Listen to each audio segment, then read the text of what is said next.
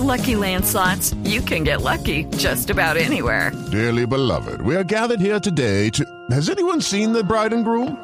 Sorry, sorry, we're here. We were getting lucky in the limo and we lost track of time.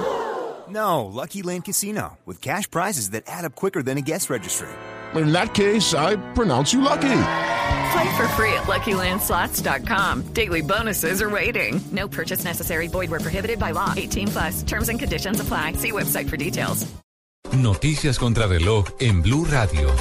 3 de la tarde, 37 minutos. Las noticias, las más importantes a esta hora en Blue Radio. El ministro de la Defensa de Venezuela, Vladimir Padrino López, afirmó que no hay ninguna violación del espacio aéreo colombiano. Asegura que durante el día sábado se realizó un patrón de reconocimiento desde la zona de Castillete por toda la frontera con aviones de clase K8 y tras verificar las trazas de los vuelos se constató que no hubo ninguna violación del espacio aéreo colombiano. Ante la Superintendencia de Sociedades, Juan Carlos Ortiz y Tomás Jaramillo, directivos del Fondo Premium, investigados por la debacle de la firma comisionista Interbolsa, radicaron una queja en contra del interventor del fondo, Alejandro Rebollo, por considerar que los bienes dispuestos para la reparación de víctimas valen mucho más de lo dictaminado. De acuerdo con el ente acusador, la responsabilidad de Ortiz y Jaramillo en la quiebra de la comisionista llega a los 300 mil millones de pesos y según el avalúo de los bienes hecho por el interventor, oscilan entre los 50 mil millones de pesos.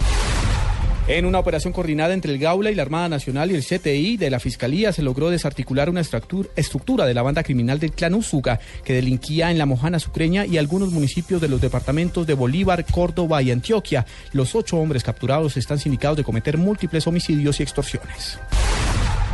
Tres personas fueron capturadas en Jumbo, departamento del Valle del Cauca, señaladas de ser los autores materiales del incendio forestal que completa ya 37 horas y ha consumido cerca de 1.200 hectáreas. La comunidad del sector de Santa Inés aportó pruebas y videos para que capturaran a estas personas. En información internacional, el presidente de Ecuador, Rafael Correa, pidió a los ciudadanos que ejerzan su derecho a la resistencia ante lo que llamó absolutas minorías extremadamente violentas y pidió cuidar los bienes públicos y privados, así como el derecho al trabajo y la movilidad. Ampliación de estas y otras informaciones en blurradio.com. Continúen con Blog Deportivo.